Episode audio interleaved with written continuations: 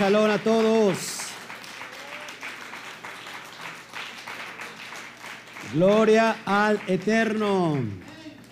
Es un gusto hoy tenerlo nuevamente en casa, Cami, Quejilá Mundial, una quejilá a todas las naciones del mundo. Bueno, pues le saluda el pastor Oscar Jiménez, eh, pastor de esta congregación, y bueno, pues es un gusto tenerlo en casa. Como siempre decimos, Cami en su casa. Amén. Pues estamos gozando con todos los hermanos.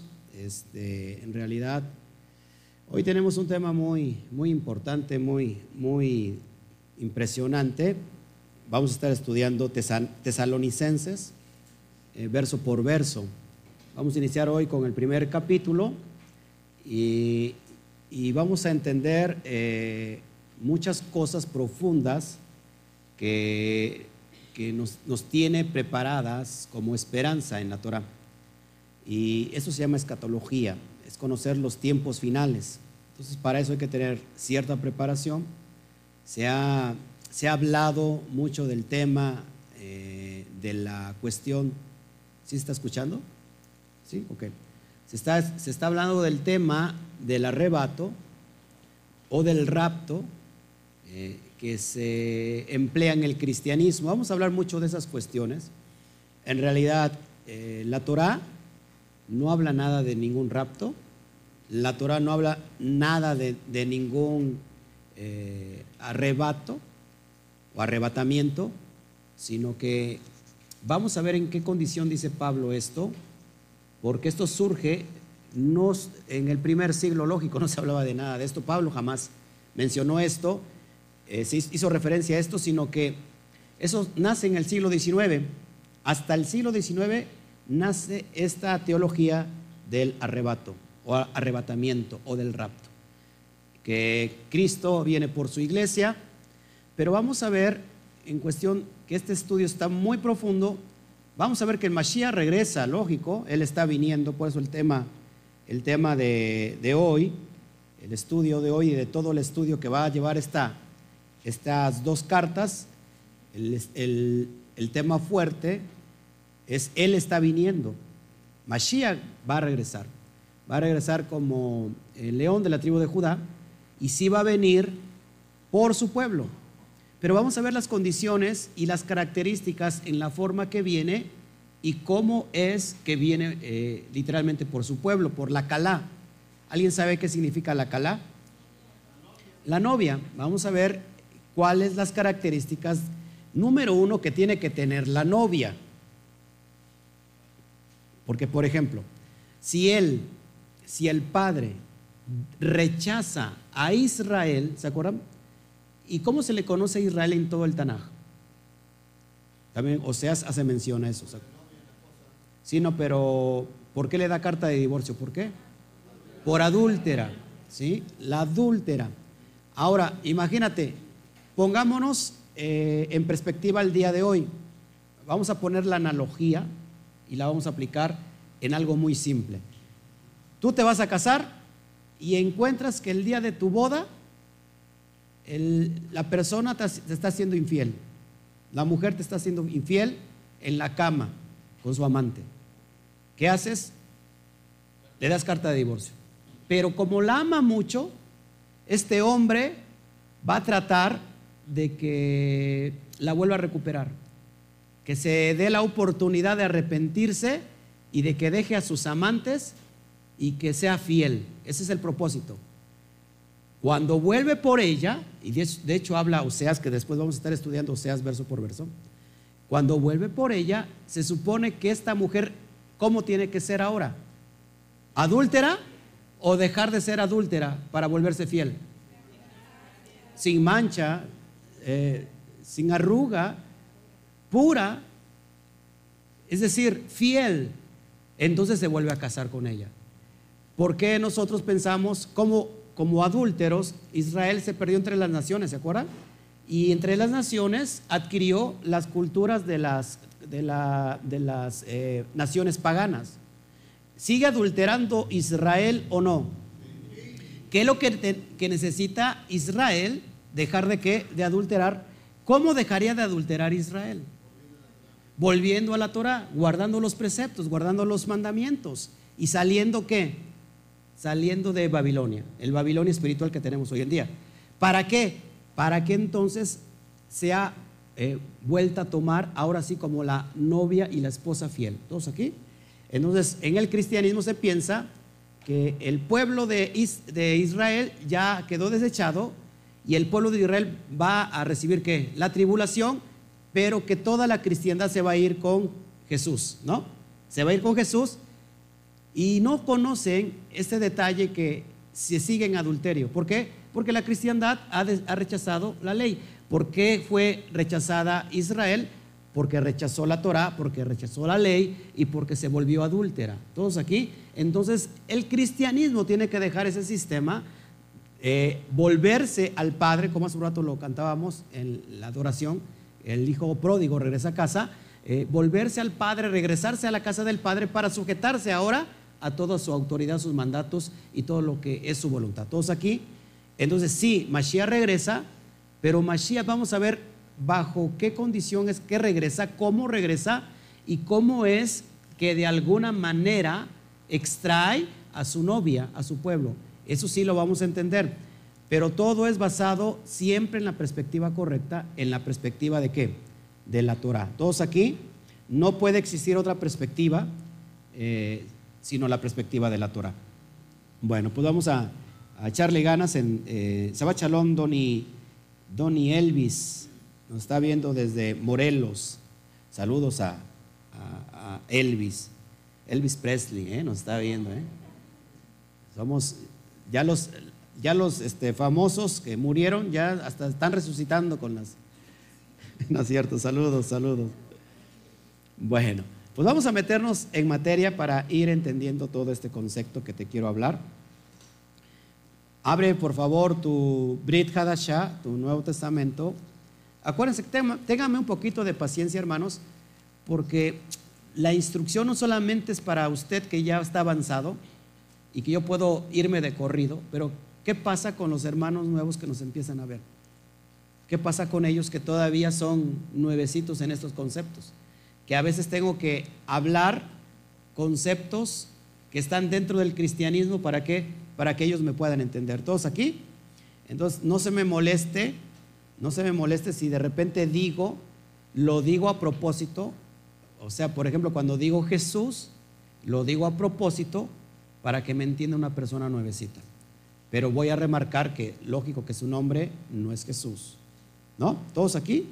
Entonces voy a estar usando eh, indistintamente los nombres, los nombres restaurados como los nombres que se conocen entre el cristianismo. ¿Todos aquí? Ok, entonces vamos a tesalonicenses. Yo le he puesto, eh, le he puesto eh, tesalonicenses verso por verso. Vamos a estudiar todo este contexto. Creo que hay una riqueza que nos está esperando a todos nosotros. ¿Cuántos de aquí creen en la resurrección? de los muertos.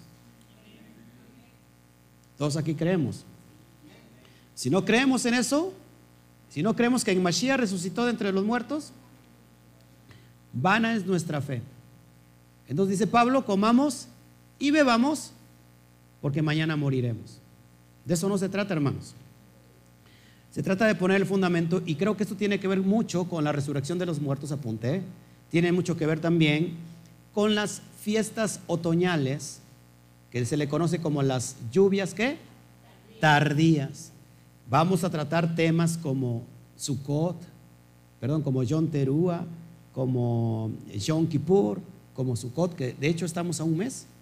¿Sí? Allá tienen la fecha, por favor, para anunciarlo una vez. 29 de septiembre nos vemos aquí para celebrar la fiesta de, de Yom Terúa. De, eso, de esto habla la carta, ¿eh? Y al otro día, pues, yo los espero en... Ah, no, pues nos toca ese día, ¿no? Ese día es mi cumpleaños. Nos vamos todos a Israel, por favor. ¿Quién se apunta? Bueno, la gente que tiene cara de fuchi hay que se quede. ¿eh? No llevamos a gente este, con cara de fuchi. Entonces, este, es bien, bien hermosa esta carta. Vamos a estar dando los estudios. Acuérdense, hermanos, que eh, el programa de las noches, que se conoce como Shabbat Night Live. Es en inglés y hay temas que no he dado, que ya los he dado, pero que no los he dado en inglés. ¿Todos aquí?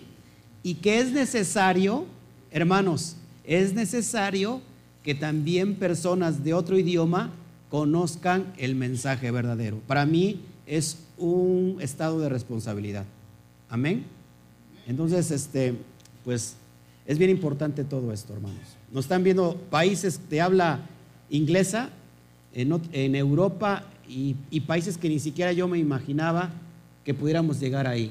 Estamos dando muy fuerte, llegando en, ¿cómo se llama? Spotify. Spotify, estamos llegando ahí. Entonces, gloria al Eterno por, por esta plataforma tan hermosa. Pues vámonos a meternos al tema, por favor. Es, una, es un capítulo muy corto y yo creo que va a ser el inicio de todo lo que vamos a ver. ¿Quién está interesado aquí en los tiempos finales? ¿Sí? ¿Sí le interesa eso? ¿Cuándo va a ser? ¿Sí? ¿Quiere, ¿Quiere una cita? ¿Quiere una fecha? ¿O quiere una señal de cuándo va a regresar el Mashiach? ¿Él regresa? Cuando, él, cuando yo digo él está viniendo, apúntelo. Antes de meternos a la carta, vámonos para allá. Hechos 3.21, por favor. Hechos 3.21. Me estoy viendo muy gordo en pantalla, la verdad no haga caso.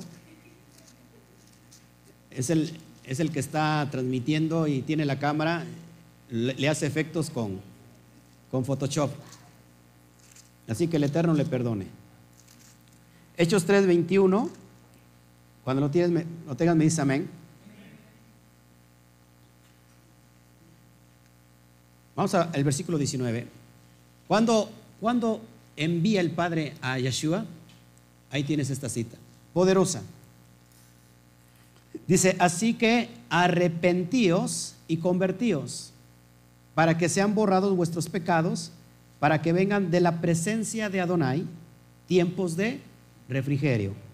Y él envíe a Yeshua Hamashiach, que os antes fue que anunciado a quien de cierto es necesario que el cielo reciba hasta los tiempos de la restauración de todas las cosas, de que habló Elohim por boca de sus santos profetas, que han sido desde tiempo que antiguo. Hermanos, una señal que no se equivoca nunca y una profecía que nunca se equivoca es la que está escrita por la Torah. ¿Todos aquí? Cuando dice Hechos 3:21, que está anunciando aquí Pedro, Simón Kefa, que regresa el Mashiach, ¿Eh? Hay, dos, hay, dos condiciones previas. Arrepiéntanse. ¿Qué hizo el hijo pródigo? ¿Qué hizo Efraín? Hizo Teshuvah. Se arrepintió y qué más? Y se convirtió. ¿A qué? ¿A qué se convierte? ¿A qué hay que convertirse? A la Torah. A observar la Torah. A que te conviertas en una persona temeroso o temerosa de Elohim o bien una persona piadosa de Elohim. ¿Qué, significan estos hebraísmos? Que cumple la Torah. Temeroso de Elohim, que está guardando también la Torah. Eso significa, conviértanse a eso. ¿Por qué? ¿Cómo se va uno a convertir algo que nunca ha, ha, estado en eso? El, el, cristianismo tiene que dejar, yo, yo lo digo por mí, hermanos, ¿eh? cuando digo cristianismo, yo fui un pastor cristiano. ¿Cuántos de ustedes nació con sábanas judías aquí? Todos somos, dice el hermano Toño, yo, yo nací con sábanas judías. Ayer lo hubieran visto. Ah, ah, acá se hizo una aparición, casi, casi que se caen de rodillas. ¿No, ¿No vio el video? El Juquilito, San Juquilito, ¿no?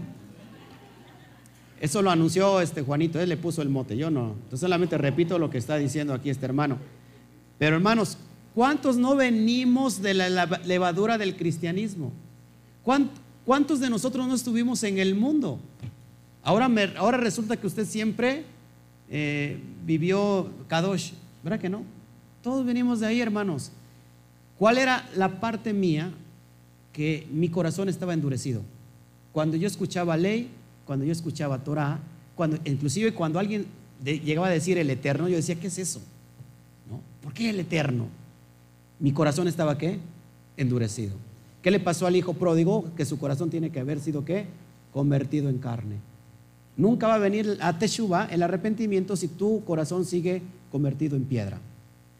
La humildad es reconocer que uno está equivocado.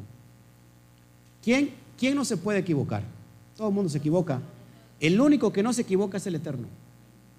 Entonces yo vine, regresé a las sendas antiguas y me hallé, hermanos, que estaba a millas de lejanía de querer estar, de poder estar con el Eterno. Creía que conocía al Eterno. Creía que conocía a su persona. Hermanos, ¿qué tan lejos estaba yo de la verdad? Entonces es ahí donde arrepiéntanse y conviértanse. Vuelvan a las sendas antiguas, dice Shimon Kefa. Y entonces dice, es necesario, va a enviar el Padre a quién? A su Hijo, a Yeshua HaMashiach. ¿Cuándo?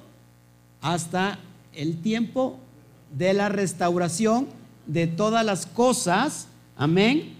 Dice que de que habló Elohim por boca de sus santos profetas. ¿Cuáles todas esas cosas? Que es lo que venían anunciando todos los profetas en el Tanaj. Lo mismo, arrepiéntanse. Judá, arrepiéntete, Judá.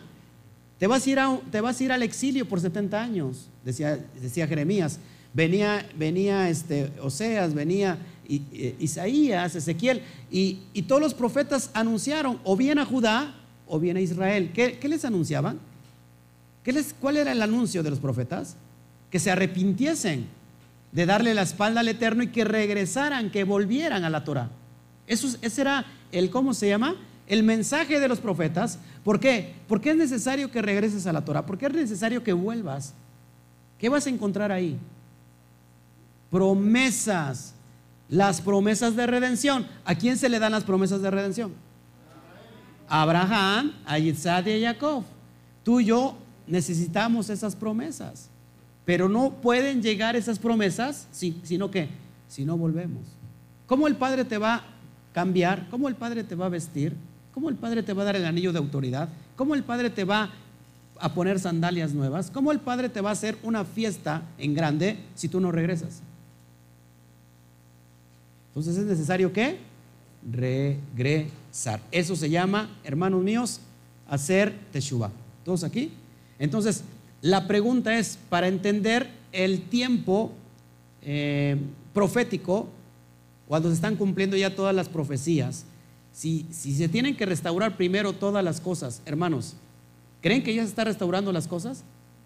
Claro, hermanos, tú y yo, y los que me están viendo, en muchas naciones estamos que siendo que restaurados. O sea, eh, Sofonías 3.9 dice que se nos regresará la pureza de labios. ¿Qué es la pureza de labios? Hay mucha gente que no sabe esto. El lenguaje kadosh, el lenguaje hebreo. ¿Para qué? ¿Cuál es el propósito? ¿Cuál es el motivo de, que nos regrese el lenguaje kadosh? Lo dice en Sofonías 3.9, para que todos sirvamos a Elohim, para que todos le mencionemos, para que todos conozcamos su nombre, su Shem. Acuérdate que nosotros, todo Israel, blasfemó su nombre cuando fue esparcido entre todas las naciones. Su nombre ha sido blasfemado. Su persona ha sido blasfemada. Los que no vinieron aquí, hablé del Shem, que significa el Shem, no significa solamente nombre, nombre, significa persona, significa qué. ¿Se acuerdan? persona, personalidad, la persona en sí, no solamente el nombre, sino la persona como tal.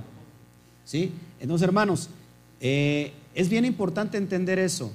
Yo por eso me alegro, hermanos, de que el tiempo se está cumpliendo.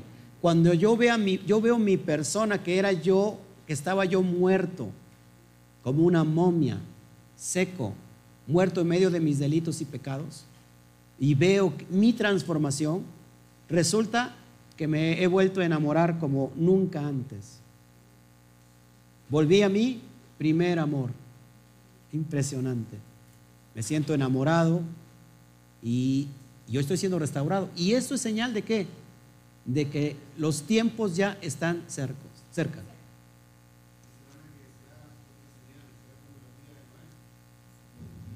Así es. Los días de Noah Acuérdense que eh, el mundo está por colapsar, ¿eh?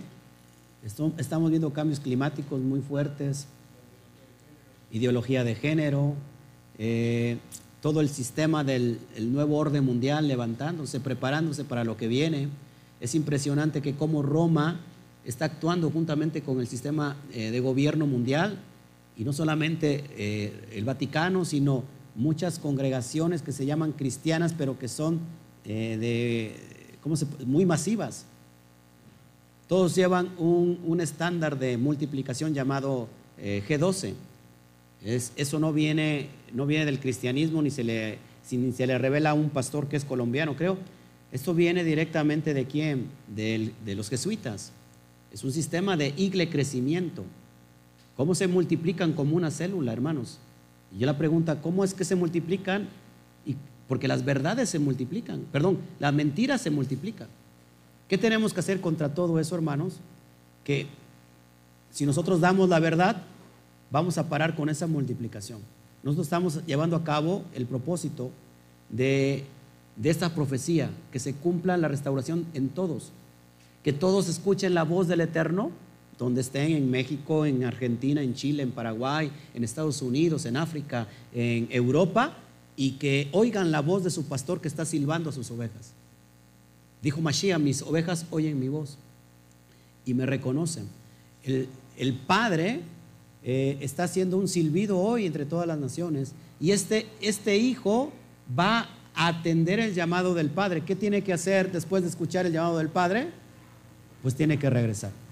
Entonces, hermanos, eh, volcanes que están em, empezando a hacer erupción en varias partes del mundo, hermanos, volcanes nuevos que están surgiendo de la tierra, ya estamos en los tiempos finales, eh, y yo lo veo así. en realidad me preocupa mucho la contaminación, hermanos. Hay lugares que han sido, eh, ¿cómo se llama? Como tesoros naturales. Eh, hay arrecifes específicos que no, ni siquiera llega el humano ahí y que están resguardados. Pues, ¿qué creen? Han encontrado basura en esos lugares que son súper este, resguardados. Hay basura por todas partes, hermano. Entonces, es impresionante todo lo que estamos viendo. Por el, en el Polo Norte se está desgajando todo el hielo.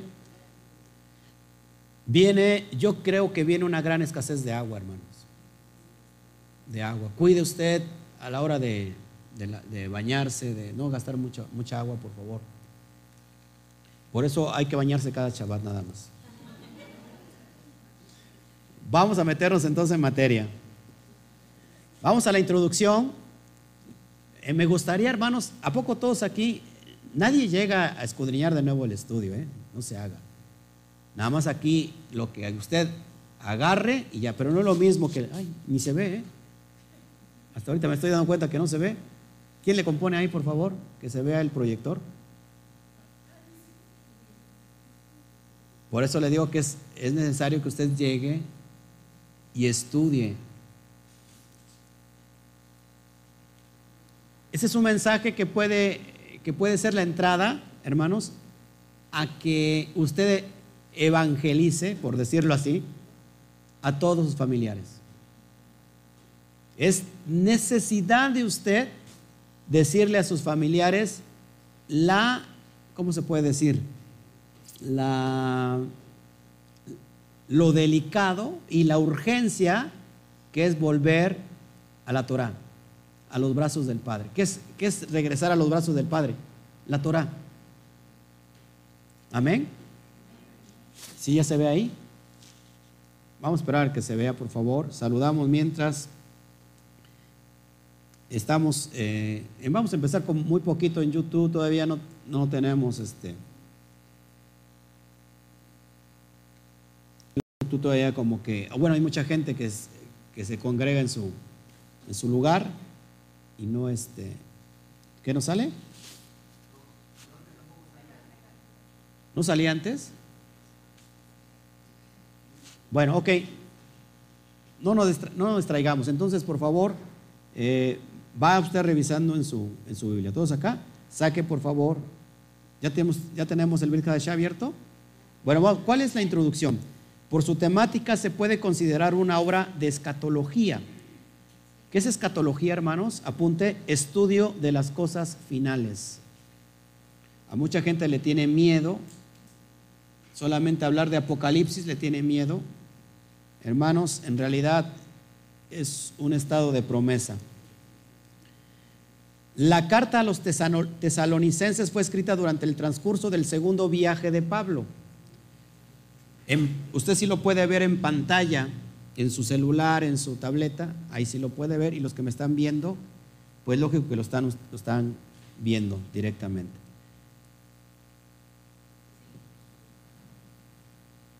Amén. Ah, ya captó, creo, porque ya me salió aquí. Ok. Perdónenos, estamos en vivo.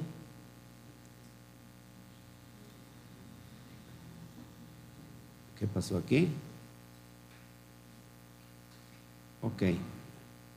Bueno, mientras se, se, conecta bien todo esto, sigo, sigo el, tema. No tengo tampoco yo mi monitor. Pero sí les decía, hermanos, es necesario que ustedes conozcan la verdad, porque la verdad los va a hacer qué? Libres. Amén. Si no conocemos la verdad, vamos a estar nosotros sufriendo. Déjeme volver a salirme de aquí. No sé qué pasó con,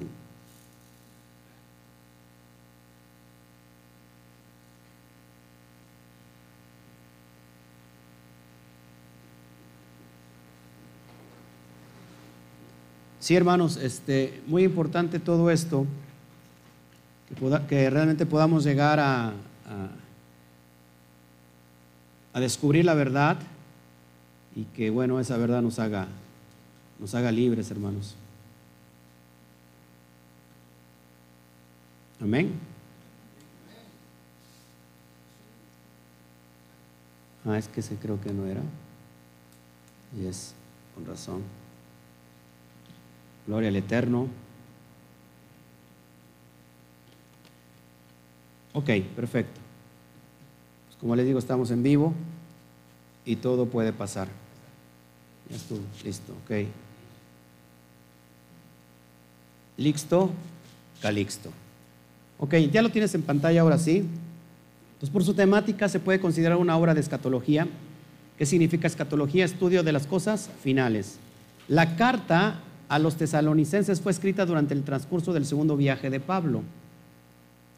Un viaje que comienza y termina en, Antioquía de Siria. Acuérdate que Pablo fue a todo el Asia Menor. ¿Por dónde estaban los dispersos, hermanos? ¿Dónde estaban las ovejas perdidas? Todo el Asia Menor. Amén. Eh, y se desarrolla a lo largo de dos continentes, Europa y Asia. Es muy importante todo esto porque todo lo que se conocía como el, fin del, el, perdón, eh, el extremo del mundo o el mundo en el primer siglo era toda esa parte de, del Asia, del Asia Menor y parte de Europa. Sigo. Antioquía es una ciudad importante en la historia de los primeros seguidores del Mashiach, de origen gentil. Pues se dice que allí comenzaron los talmidín a llamarse Nazratín. Eso lo vemos en Hechos, hermanos. En Hechos dice, lógico, se llamaban cristianos, pero acuérdate que es una eh, traducción de, un libro completamente hebreo judío. ¿Quieres conocer un libro judío de historia? Eh, te recomiendo el libro de Hechos. Ahí habla toda la historia del judaísmo del primer siglo. Ahí se le empezaron a llamar ¿qué? Nazratín. ¿Qué significa Nazratín? Los nazarenos o los que seguían al Mashiach o mesiánicos. No, existía el término hermanos cristianos. ¿eh? Lógico que tenemos una traducción al español, pero no existía el término cristiano en el primer siglo. Al menos no en el tiempo de Rab Shaul. Eso ya se fue dando, se fue conociendo después, pues en los concilios ya eh, católicos, los primeros concilios católicos. Amén. Es posible que haya sido la primera de las epístolas de Pablo, escrita hacia finales del año 51 tras el regreso de Timoteos desde Macedonia, puesto que se transmite sus comentarios sobre el estado de la asamblea que está en Tesalónica, eso lo vemos en Hechos 18.1 al 5 y más adelantito en, Primera de, Tesalonicenses 3 al 6. Entonces esta carta fue escrita a finales del 51. Hermanos, eh, es muy importante que determinemos el tiempo de la escritura, el tiempo que escribe Pablo para poder entender el contexto. en el 51. Acuérdense qué hubo de importante en el año 50, es decir, un año antes de esta carta. Ah, hubo algo muy importante que marca inclusive el viaje misionero de Pablo. ¿Se acuerdan? En el año 50 lo, lo que más se destaca en Hechos. ¿Mm? Capítulos 15, acuérdense, el primer concilio de, este grupo, del movimiento de los del camino, de los seguidores del Mashiach. El primer concilio, que quién era el que dirigía todas las cosas, Jacob, ¿de acuerdan? Bueno, es muy importante situarnos para eso. Pregunto, eh, en el año 51, ¿existía el templo en Jerusalén? Claro que sí. Por eso es muy importante entender siempre los escritos, hermanos, el tiempo en que se escribe porque si conocemos el contexto histórico podemos nosotros entenderlo más. Amén. A mucha gente no le, no le gusta la historia, le aburre, pero por eso se ha aburrido o se ha vuelto burro o burra, ¿no? Dígale a la, a la persona de junto, no se aburra. O sea, que no se aburra, que de aburrirse vaya. Sí, porque hay mucha gente que se aburre. No se aburra, por favor. Hermanita, no se aburra. Por favor. Amén. Seguimos adelante. Pablo emplea la carta como medio para corregir la quejilá tesalonicense y proporcionarles instrucción moral. Se destacan en ella los temas del martirio por Yeshua y la fe en la proximidad de la segunda venida, es decir, la parusía. ¿Alguien sabe qué significa parusía? ¿No? ¿Nadie aquí? Bueno, se la voy a poner ahí. Parusía es, es una palabra griega cuyo significado es la presencia física de alguien de mucha importancia. Se usaba como para un embajador que venía o un gran representante. Entonces, hermanos, para Pablo, ya hemos estudiado muchas cartas, ¿se acuerdan? Para Pablo, él pensaba que en su generación regresaba el Mashiach. Él estaba viviendo el avivamiento de ver cómo los gentiles estaban recibiendo qué? Las promesas de redención. ¿Y qué pasaba con el Ruach Kodesh? ¿Qué pasaba? Que se derramaba sobre ellos y empezaba a cumplirse la palabra que está escrita. Entonces para Pablo pensaba, ese es el tiempo y este es el momento. Si a Pablo a lo mejor no le informan que tenía que pasar más de dos mil años todavía, ¿por qué nosotros sí estamos seguros? Porque hay muchos conceptos que ya se han cumplido que en el tiempo de Pablo todavía no se cumplían. Amén. Bueno, vamos a seguir adelante. La ciudad de Tesalónica era prolífica, en congregaciones o asambleas religiosas con sus particulares dioses y cultos, como en cada ciudad griega y como en cada polis romana. ¿Qué es una polis romana? ¿Alguien sabe? ¿Se acuerda? Sí, lógico, polis es una ciudad, pero ¿qué significa polis? Que polis romana, es decir, que la gobernaba Roma. ¿Sí? aunque estaba en Grecia o aunque estaba en otro país, si era polis, es porque la gobernaba Grecia, perdón, Roma. Y cuando lo gobernaba Roma, ¿qué implicaba eso? Que tenía toda su cultura, no solamente la cultura pagana romana, sino todo lo que había aquí acumulado durante el trayecto de toda su conquista. Grecia sobre todo. Pregunto, hermanos, eso es muy importante contestarlo. ¿Creen que ahora las ciudades del mundo sean unas polis romanas? Por supuesto que sí, hermanos, porque su cultura todavía sigue implementada hasta la genética de todas las ciudades del mundo. En, verdad, eso es impresionante, hermanos, porque fácil la creencia, la creencia solamente en la creencia teológica, tanto la iglesia romana como el cristianismo, todo está bajo esa temática del gobierno de Roma, hermanos. Entonces se están dividiendo, pero en realidad, hermanos, nunca se han salido de ese sistema. No sé si me explico. El Vaticano, por eso el Vaticano está gobernando. Es más, son células que se van creciendo y multiplicando, pero siguen perteneciendo a la misma eh, genética, a la misma madre. No sé si me explico. ¿Sí? Ok. Entonces, ¿qué pasó? Fíjense, fíjense qué, está pasando.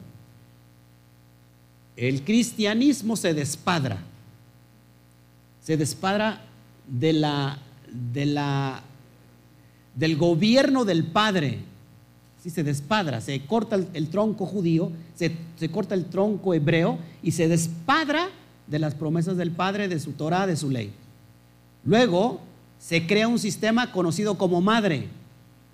Sistema romano, sistema del Vaticano es una madre.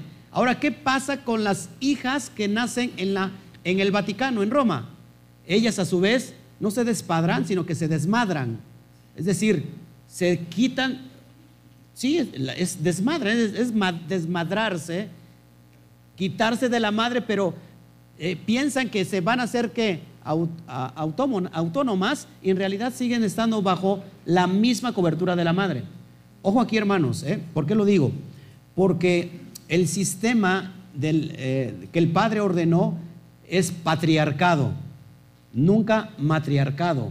Y esto no va en contra de las mujeres, hablando hoy de las, de, las mujeres idealistas que se están levantando en la ideología de género, en, en, ¿cómo se llama?, en cuidar o en hacerse notar, no estoy en contra de las mujeres, la Torah no está en contra de las mujeres, todo lo contrario, hermanos, sino que hay un orden establecido. Cuando hay, ojo aquí, cuando en un país hay matriarcado, ojo, eso significa que estamos bajo los tentáculos romanos.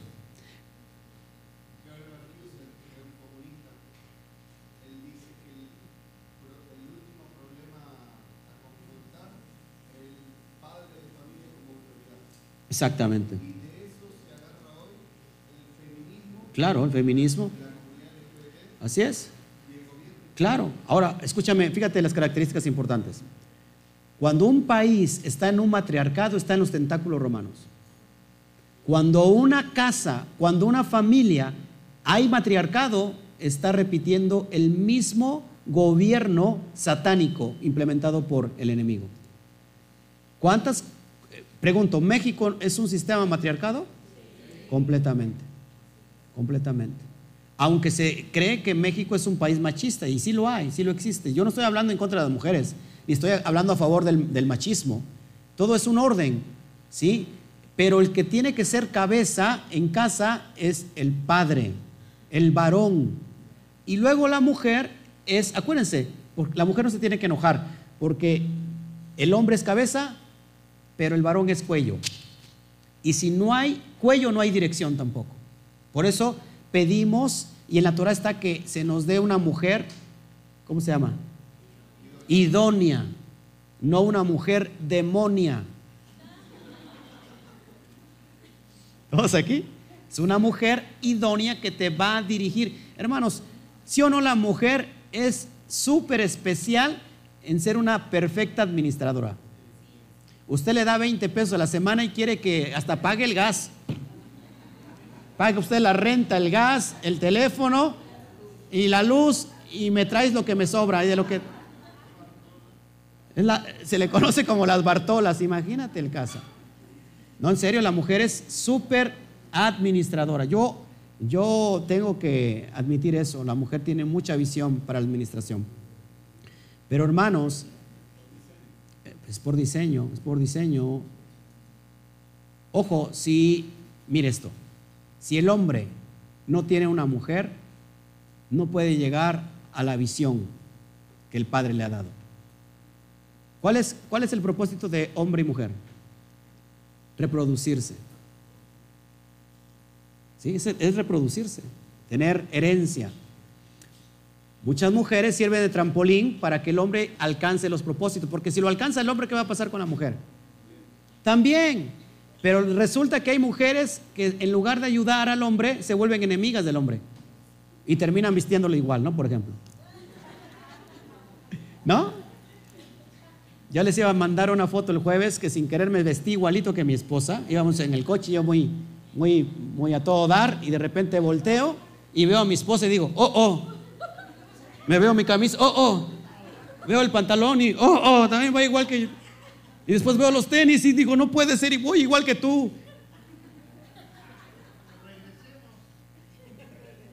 Iba yo en la autopista, muy despacio, 180 kilómetros por hora si no, de veras que derrapaba yo y me regresaba yo a cambiar. Ya le dije, ¿no te da pena? Dice, pues no sé, a ti. Pues tampoco, pues a mí tampoco, pues ahora le vamos a agarrarnos de la mano y así que andamos. Y dije, vamos a sacarnos una selfie para enviárselos a los chíos. por quejarse de ellos, miren lo que me está pasando. Y fue, de veras fue sin querer, ¿eh? Fue sin querer. ¿Eh? Iban al desfile. ¿Quién no se ha vestido igual que la esposa? ¿Eh? ¿Usted, hermano? La lencería que usa la hermana también se la pone el hermano. ¿Sí? Se vestían igual.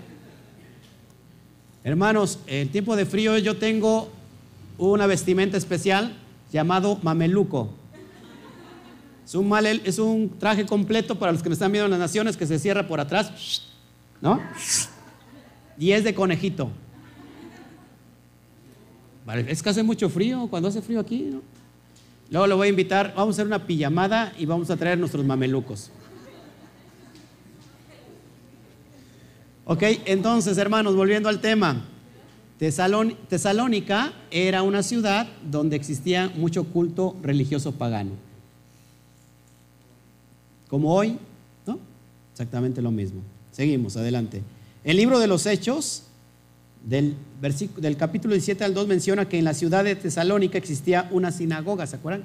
Una sinagoga judía. Es ahí donde va Pablo y también discute con ellos, ¿se acuerdan? Ahorita lo vamos a revisar. Salónica o Tesalónica en griego es la segunda ciudad de Grecia, capital de la región de Macedonia Central y un puerto importante en el norte del Egeo. No sabía yo, hermanos, que esta ciudad era tan importante como la segunda ciudad de Grecia. ¿eh? Yo no conocía esto. Muy importante conocer todo esto. El hermano está discutiendo con la hermana. ¿Es para qué le comentas al, pastor que también me pongo yo lencería? ¿Cómo que guacala? Ay, hermanos, de veras. Cuando sea eso, me manda una foto, hermana. Se muere de tos la hermana. Tras la caída del reino de Macedonia en, en, el 146 antes de Mashiach, antes de Cristo, Tesalónica pasó a ser parte de la República Romana, como le estoy diciendo. Era una polis que romana. ¿Qué pasaba en Roma? Venía, conquistaba y no imponía su cultura, sino que asimilaba la cultura. Eso lo digo siempre, pero llegó un momento que ya no cabían tantos en el panteón, tantos dioses del panteón. Nada más del panteón griego eran muchos. ¿Y Roma qué dijo? ¿Qué vamos a hacer? Cada día tiene un nombre, a cada dios, a cada demonio pongamos y hagamos el Día de Todos los Santos, para que ya todo el mundo ahí, todos los, eh, se llene todo lo que es del panteón. Entonces, hermanos, es muy importante entender eso. El Día de Todos los Santos tiene que ver con el, ¿cómo se llama? Eh, el paganismo romano, el panteón romano. Y mucha gente en, México, no sé si en otro país, no sé si en otro país se celebre eh, el Día de Todos los Santos. Pero en México está muy arraigado, ¿verdad? ¿Cuándo viene el, Día de Todos los Santos? Primero de noviembre, ¿no? Primero y dos de noviembre. O desde octubre ya se empiezan a preparar. Hay, hay un centro comercial en, en, Orizaba, no voy a decir el nombre, ya está preparando no solamente para el Día de los Muertos, sino para la Navidad. Usted ve arbolitos de todos los colores y sabores y ve esqueletos, esqueletos de, de animales, de perritos, de todo, ¿no? Entonces, este, es impresionante cómo ya se empieza a dar todo eso y usted dice, ay, qué bonito, mira, me voy a comprar este, este esqueletito, lo voy a tener de adorno, ¿qué tiene de malo? Hermanos, eso hace referencia a la muerte. ¿Todos aquí? Seguimos. Durante la época romana fue la capital de las cuatro provincias de Macedonia. Macedonia es, es, es Grecia, hermanos. Y se convirtió en un importante centro comercial sobre la vía Egnatia, una calzada romana que conectaba Bizancio, que más tarde se conoce como Constantinopla, con Durazo, actualmente Durez, en Albania. En 58 antes de Mashiach, Cicerón estuvo exiliado en Tesalónica. Cicerón, un gobernante romano. Amén. Y bueno, ahorita después te lo digo. Eh, entonces vamos a meternos en la cuestión del estudio, ahora sí, tesalonicenses, verso por verso. ¿Hay alguna pregunta hasta aquí? Todavía no ha quedado el micro, ¿verdad? Todavía no ha quedado el micro, ¿verdad? ¿El lineal alámbrico? ¿Ya? Ah, ya, ok. Bueno, vamos a meternos ahora sí en materia, hermanos. Saludamos a los que nos están empezando a ver. Saludos, eh, Pablo Andrade, García, dice saludos hermanos, denle un fuerte aplauso que lo está saludando.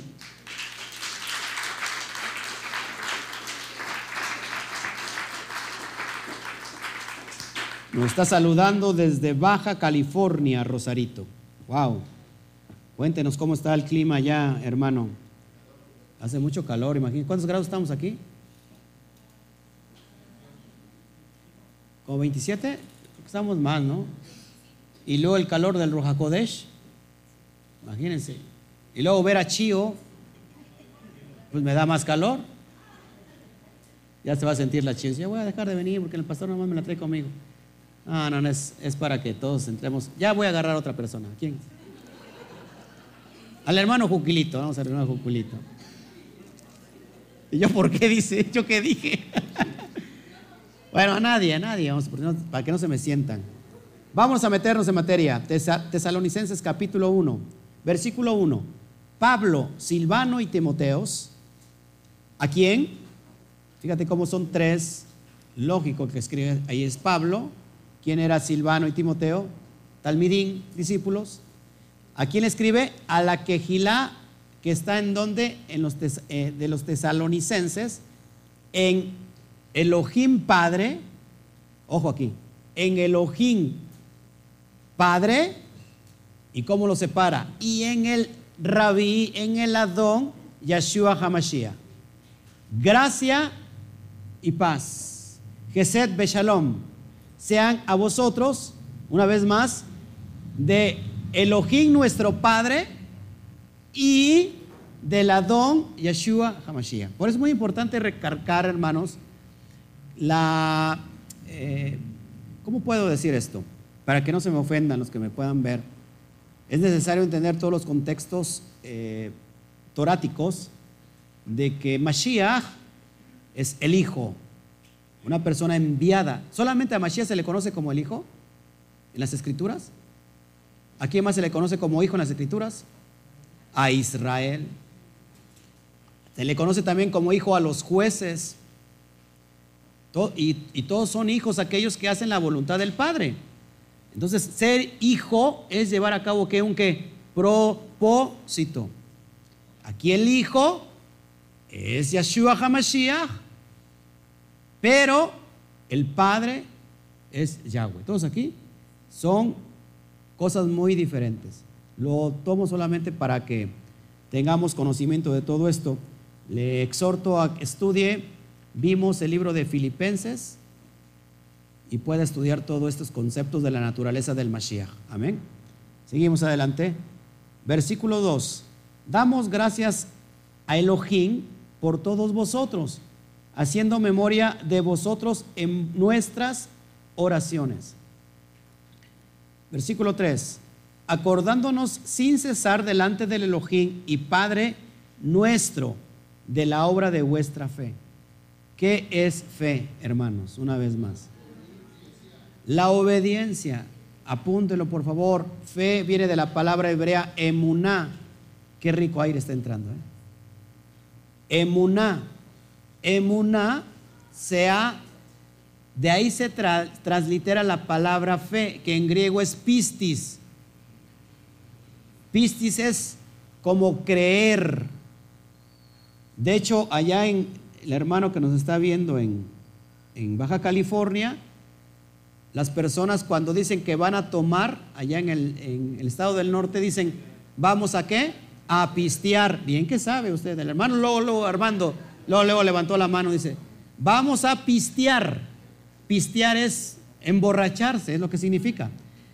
¿Por qué lo, lo traigo a colación? Porque la palabra griega pistis está muy alejada del concepto hebreo emuná. Pistis es creer. Yo creo en Dios. ¿Cuántos allá afuera dicen creer en Dios? Es más, los demonios creen. ¿Pero qué hacen? Tiemblan. Y usted dice creer, pero ni tiembla.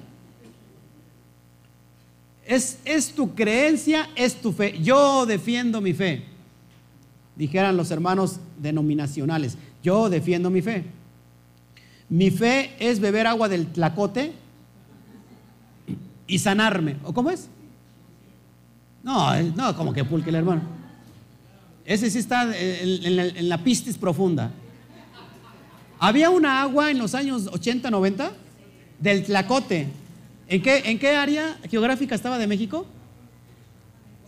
En Oaxaca, que tú ibas y tomabas y sanabas. O sea, la persona tenía fe en eso y sanaba. ¿Ha escuchado este, este concepto cuando dices, pues ve a tal doctor porque yo le tengo mucha fe? ¿No? ¿No has escuchado esa, esa expresión? Ah, es bien bueno, sí, yo le tengo mucha fe. Ahí vas con el doctor porque la persona le tiene mucha fe, va recomendado. O estás enfermo, tómate esta medicina, fíjate, le tengo mucha fe. Fíjate, un remedio cualquiera, le tengo mucha fe. Y mucha gente ocupa la cuestión de la fe, que es un concepto completamente hebreo, que no significa solamente creer, es decir, creer no es tener fe. Solo una pequeña parte que es emuna, por su contraparte, emuna es fidelidad, obediencia, firmeza, confianza. ¿A qué? A, a, lo que sale de la boca del Eterno, a su palabra, a su Torah. Entonces una persona que tiene fe es una persona que está guardando todos los misbot que están en la Torah, los que están vigentes, por supuesto. Eso es tener fe. Entonces, si la persona entendiera eso, hay mucha gente que dice, yo tengo fe. No te metas con mi fe. ¿No te han dicho eso? Tú vas y le quieres llevar las besorot, para empezar, ¿qué te dice? ¿Qué es eso tú? Las besorot es el Evangelio, promesas de redención. Y que le dice, mira, todo está muy bien, pero no te metas con mi fe. Mi fe es sagrada. Y no sabe ni lo, que eh, significa fe. El hermano, el hermano Toño, el hermano Juan así le hicieron. Fueron a orar por las personas, ¿no? Orar sanidad y cuando se metieron con toda la idolatría que tenían ahí, ¿qué les dijeron? Con mi fe no se metan. Yo mi religión y ustedes la religión, pero denme por favor la sanidad. Entonces la gente se ha encerrado en eso, hermanos. El concepto de tener fe es obediencia. Y Pablo está diciendo, fíjense, eh, dice, acordándonos sin cesar qué pasaba con esta congregación en Tesalónica, que casi es como la de acá. ¿eh? Dice, del trabajo de vuestro amor y de vuestra constancia, de, de la obra de vuestra fe, de la obra de la obediencia. Acuérdense que el guardar Torah genera qué? Frutos. Una persona que guarda Torah es que está dando qué? Frutos. Gozo, paz, paciencia, benignidad, fe, templanza, mansedumbre. Contra tales cosas no hay ley. Pero si la persona que está guardando Torah no tiene ninguno de esos frutos, pues estará guardando otra cosa. O guarda la Torah cuando llega a su casa y ahí la guarda, la, la pone ahí, ahí este, guardada. No, hermanos, hay que tener frutos. ¿Qué más tenía esta congregación? Del trabajo de vuestro amor. ¿Qué es, qué es, qué es en el concepto hebreo? ¿Cuál es la, la expresión de amor? Es decir, ¿cómo conocemos cuando una persona tiene amor? ¿Qué es el concepto de amor en, el concepto hebreo? Cuando está llevando todos los preceptos. Ajabá, la palabra amor es, es. ¿Alguien sabe qué significa ajabá? Amor, dice el. Ojo que no tiene que ver con el concepto filosófico y occidental que tenemos del amor. Es que todos, casi todos sabemos querer, pero pocos sabemos amar. Porque el querer y el amar no es igual. Querer es gozar, amar es sufrir. ¿No? Fíjense, el concepto de la Java es para que se ría, hermanos. El concepto de la Java tiene que ver con el dar. Eso significa dar.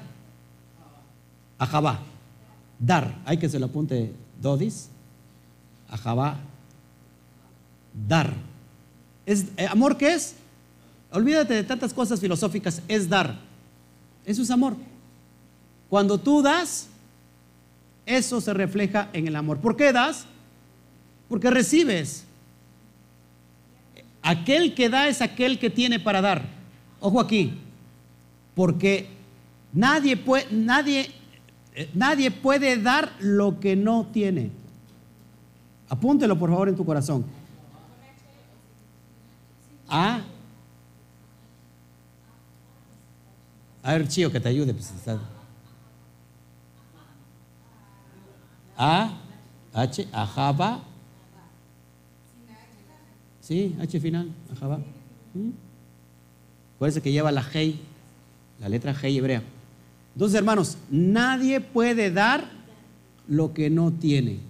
Una persona si está llena de egocentrismo, de ira, ira para aquí, ira para allá, ira, ira. ¿Podrá dar amor? Nadie puede dar lo que no tiene. ¿La muerte podrá dar vida?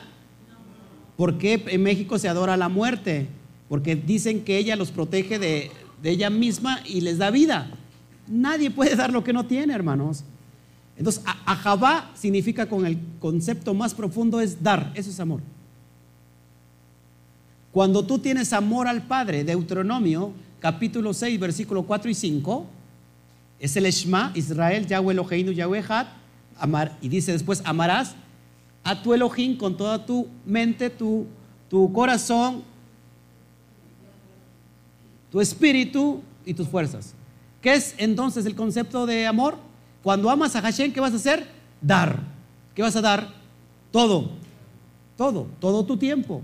Es más, el concepto de todas tus fuerzas implica con todas tus finanzas. Y muchos somos bien codos para darle al Eterno. ¿eh? Esto para mí, esto para mí. Esto para mí y esto otra vez para mí, esto para ti. Y esto, ah, no, no es para mí también. ¿No? Dice que, el, que parte y que reparte, le toca la mayor parte. O la mayor parte. Y, muchos de nosotros, fíjense, las finanzas que entran primero es para el eterno, guardarlas para sus, sus proyectos.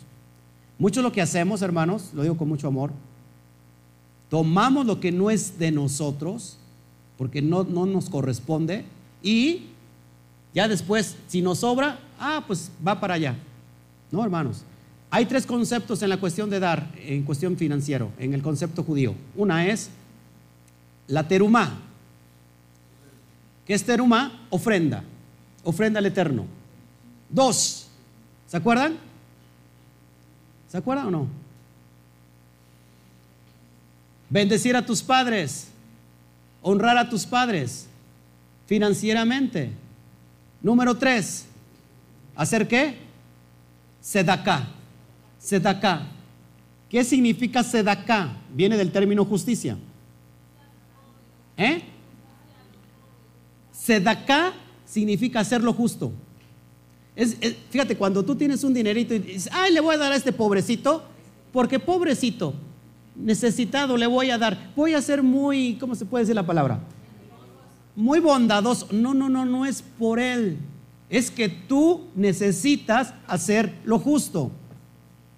Porque eso conviene.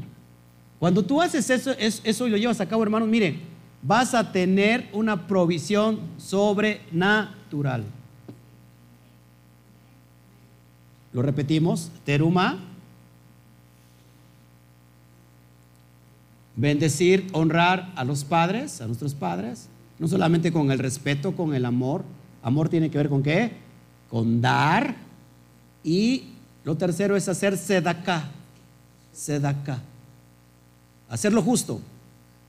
No, no es porque es porque se lo debes.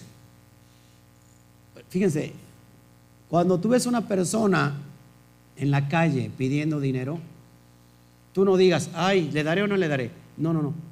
Usted y yo se lo debemos. O se lo debemos a nosotros mismos, porque es lo justo. ¿Te ha bendecido papá? Haz lo justo. Y con eso te lleva a otra dimensión. Eso es amor, hermanos, dar, dar, dar. El amor, dice Pablo, no es que jactancioso, no se envanece. Es impresionante, hermanos, el amor es dar. ¿Cuántos de aquí van a empezar a dar amor? Si me das un beso, te, te doy otro, le dice a la esposa. Si me haces eso, te doy aquello. Si me haces lo otro, eh, te doy tu, tu quincena. No, hermanos, es dar. Y cuando tú das, eso es recíproco. ¿Qué pasa? Recibes. Exactamente, recibes multiplicado. Claro. ¿Qué pasa con la sedacá, hermanos? Cuando haces sedacá, haces lo justo, dice la Torah que a, quien en realidad tú le prestas es al mismo eterno. Al eterno prestas. Y él da. Imagínate que, que, al eterno se le, se le persiga porque es deudor o porque te debe dinero. No es deudor de nadie. Y te da y te va a dar en abundancia, hermanos. Háganse de acá. Esa es la clave de la prosperidad. Tres cosas. Hazlo. Póngalo, por favor, a funcionar. Póngalo. Amén. Entonces dice, por la constancia en la esperanza de nuestro Adón Yeshua HaMashiach. ¿Qué es estar constante en la esperanza del Adón Yeshua HaMashiach? Presta atención. ¿Qué es estar constante en la esperanza en nuestro Adón Yeshua HaMashiach? ¿Cuál es la esperanza que tú y yo tenemos? Que algún día va a venir el Mashiach y vamos a ser resucitados. Si estamos muertos o vamos bien a ser que transformados. Esa es la esperanza, la que el Olam Baet, la vida eterna, la vida que está por venir. ¿Todos aquí? Seguimos adelante. Versículo 4. Porque conocemos, hermanos amados de Elohim, vuestra elección. Saludos, Norma, Anika, Shabbat Shalom. La imagen se ve muy borrosa. Es el internet de ellos, ¿no? Estamos transmitiendo aquí a 1080. Sí, estamos transmitiendo. ¿Es, tu, es este, tus datos o tu internet, Norma? Aquí se está transmitiendo desde 1080. ¿Ok? Ahora, hermanos, ¿cuál es la elección? ¿Cuál será la, la elección? ¿Ya son las dos y media? Ya voy a terminar. ¿Cuál será la elección? Dice, conocemos vuestra elección. ¿A quién se elige como pueblo? ¿Se está quemando un coche?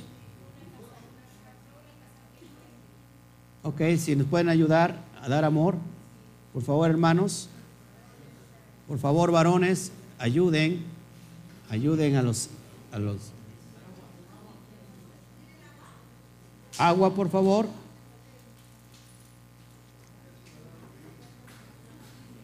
Vamos entonces y regresamos en la segunda parte, hermanos. Estamos todavía en el capítulo 4. Y vamos a ver con la elección, hablando de la elección. Amén. No nos despedimos, regresamos en la segunda parte, por favor. Que el Eterno me los bendiga. Le decimos a la quejilá, no nos despedimos. Volvemos dentro de unos momentos y vamos a dar el saludo oficial. Shabbat Shalom, mis hermanos. Que el Eterno me lo bendiga. Regresamos.